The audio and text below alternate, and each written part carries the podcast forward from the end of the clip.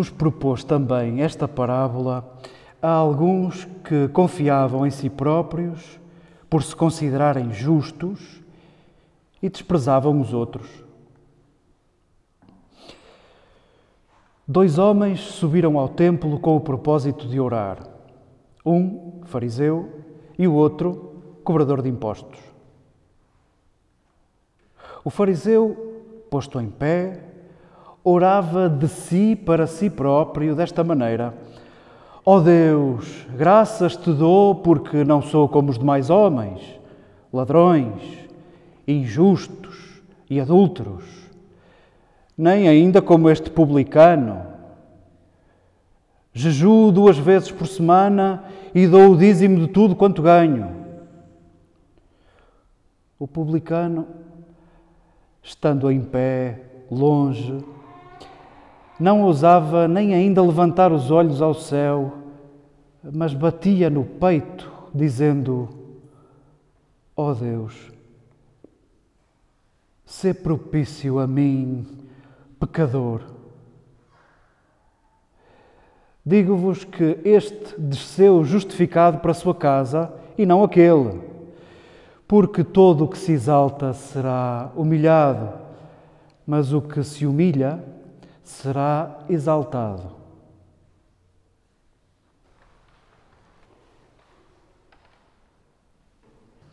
Queridas irmãs, queridos irmãos, queridos amigos, não sei se esta hora na cidade há uma concentração tão grande de gente boa. Que bom vermos à volta da mesma mesa. Que coisa boa, que coisa boa. Mesmo que não precisemos de disfarçar o que se passa no nosso coração nesta hora. Saboreemos este encontro, este encontro de, de frágeis, este encontro de carentes. Saboreemos os binómios que andam por aqui, por estes textos, os contrastes que nos são servidos. A liturgia da palavra insiste em lembrar-nos, a lembrar-te a ti, querida leitora, a ti, querido leitor, juiz é Deus. Se queres a imagem do juiz, não és tu nem o teu próximo. Juiz é Deus. Ou é Deus ou não é ninguém. Não és tu, não és tu nem o teu próximo. Juiz é Deus. E tu olha para ti, sabes-te frágil. Talvez a melhor imagem seja a do pobre, a do dependente, a do carente, daquele que sabe que sozinho isto não vai, sozinho não vai lá. Saboreamos estes contrastes que nos são servidos nestes textos. Juiz é Deus e nós somos mendigos de justiça. E nós somos construtores de justiça a partir da nossa fragilidade, a partir da nossa condição, a partir da nossa carência, a partir da nossa incompletude. Nós andamos a ler como, como fatias de pisa o capítulo 18 do Evangelho de Lucas. Comemos uma fatia na semana passada, saboreamos, fizemos a digestão durante a semana, foi-nos servida nova fatia. E se forem como eu, já não se lembram do que comeram ao pequeno almoço, quanto mais a semana passada. A semana passada, o, o narrador, Lucas, antes de contar uma história de um juiz injusto, aquilo que a tradução de Frederico Lourenço sublinha, o juiz da injustiça, em profunda ironia colocada na boca de Jesus, que não atendia à viúva, mas acabou para não se chatear mais, já estava com a paciência a esgotar-se, fez-lhe justiça, atendeu-a. Não por ser bom, mas pela insistência. E o narrador, antes de nos servir esta história inventada por Jesus, dizia: Jesus falou aos seus discípulos e inventou-lhes uma história para lhes lembrar da necessidade de orar sem cessar. E nós, a semana passada, andávamos às voltas com o quando. A pergunta que andava connosco, a pergunta que nos fazia companhia, era o quando. Quando é que oramos? E sobre o tempo, o tempo da oração. E eu insistia na, numa possível definição, e eu sei que as vossas serão ainda melhores. Numa tentativa de definição de Simone Weil, lembrando que a oração é a atenção e com ela talvez saboreemos essa verdade de que a oração é em todo o tempo, é uma questão de olhar, é uma questão de atitude, é uma questão de atenção. E se calhar podíamos concluir uns para os outros. Vamos lá. Se calhar pode dar-se o caso de ser impossível ao discípulo de Jesus viver fora da oração. Se calhar é impossível vivermos fora da oração. Nós é que vamos achando que a oração é só aquele tempo quentinho, uma vez por ano, em casa ou numa casa para o efeito, onde nada nos provoca, onde nada nos incomoda. Vamos, a vida não é isso. A ataraxia, essa ausência de perturbações, sim, fazia parte de uma escola filosófica grega e talvez a sabedoria humana fosse a busca desse estado. Bom, seguramente não é nosso contemporâneo alguém que pense que isso é o nosso modo de vida desejável. É uma fantasia como outra qualquer. É a mesma fantasia que no século XIX esbanjou-se pela escritura, fantasiávamos sobre a família de Nazaré, como é que seria? Se calhar era Maria a fazer uns bordados, era José a fazer umas cadeiras, era Jesus a limpar o serrim. Uh, menos, menos, deixa. Não. O que é que isso tem a ver com os dias de hoje? Zero, zero. Inventamos umas fantasias e depois achamos que são modelos e depois achamos que toda a gente tem que encaixar nisso. Que bom seria que reconhecêssemos que não está bem nem está mal. É uma, é uma convenção nossa, é uma fantasia nossa Pronto, serve para o que serve. E se deixarmos também que a oração é esse tempo em Nazaré, a fazer uns bordados e a fazer umas cadeiras, sem que o cliente tenha pressa em recebê-las e a pagar a horas. Não é, a vida não é assim. A vida não é assim. Não há um dia que corresponda, porventura, à nossa expectativa. A vida há de ser essa arte de darmos conta daquilo que prevemos e de não perdermos surpresas. E Jesus insiste muito: Deus habita a surpresa. Quais foram as imagens que Jesus utilizou para falar de Deus? Olha, é como um ladrão. Como um ladrão? Não podia ser uma coisa mais bonita? Pois, querido leitor, prepara-te. Prepara-te para que Deus te surpreenda. Sim, deixa que Jesus tenha razão. Deus é como um ladrão. E talvez a nossa atitude seja essa de olhar atento. E o olhar atento treina-se. Há coisas que cegam o nosso olhar, há coisas que nos cegam. É possível que as nossas certezas nos seguem. É possível que as nossas convicções nos seguem. É possível que a certeza de que estamos sempre do lugar certo e do lado certo da história, é possível que isso, se nunca for questionado, é possível que isso nos segue. É possível que essa insistência em condenares a diferença te segue. É possível que te segue. E se te cegar, pode acontecer que não vejas o Deus das surpresas Pode acontecer que não vejas o Deus que surpreendentemente te visita. Na fatia de pizza passada, nós andávamos à volta do quando e se calhar deixemos que a resposta a essa pergunta possa ser sempre. Quando a oração? Pois sempre. Sempre que vês com os olhos os do rosto e os do coração. Hoje saboreamos a pergunta como? Como? Como havemos nós de treinar o olhar? Como havemos nós de viver em permanente atenção, como havemos nós de viver em permanente oração. Se o parênteses do narrador na semana passada era Jesus inventou uma história sobre a necessidade de orar sempre, o parênteses desta semana, o narrador dizia: Jesus inventou uma história sobre os que se acham justos desprezando os outros. E desde já parece haver uma conclusão evidente.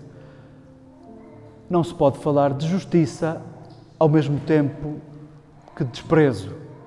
Não há justiça e desprezo ao mesmo tempo. Não é possível ser justo e desprezar outros. Não há justiça e desprezo. Desprezo cabe na injustiça, se quiséssemos ir antecipando conclusões. Não há justiça com desprezo. E Jesus, para deixar isto claro, inventou uma história com dois personagens: um fariseu e um cobrador de impostos. Nós já estamos fartos de saber quem são. Felizmente que aquilo a que chamamos o Novo Testamento, o conjunto de, dos Evangelhos, dos Atos, das Cartas, são pródigos a descreverem-nos os grupos ao tempo de Jesus. Há uma grande omissão, não se fala de um dos grupos e fala-se de praticamente todos, o grupo dos Essênios, e se calhar fica a curiosidade para nós leitores, o que é que isto significa? Nós que começamos a ver tantas similitudes entre João Batista e a comunidade dos Essênios, entre Jesus e a comunidade dos Essênios, será que isto é de Essênios para Essênios? Fica fica a pulga atrás da orelha para os leitores mais curiosos. Bom, de todos estes grupos, nós já estamos fartos de saber quem são os fariseus.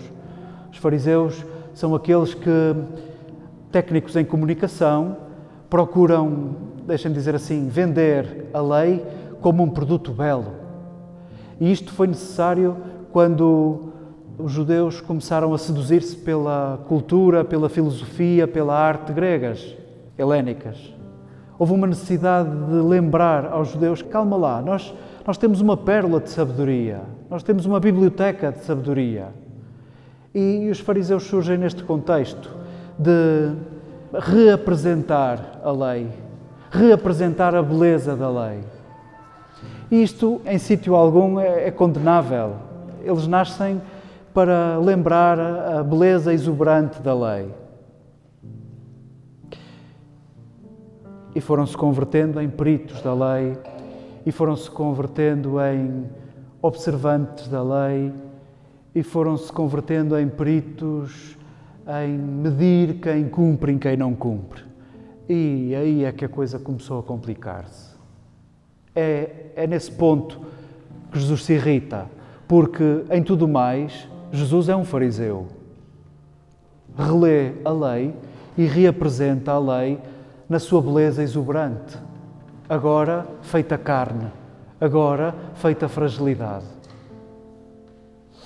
E o cobrador de impostos é aquele que coleta as taxas para entregar a Roma. É um profundo traidor.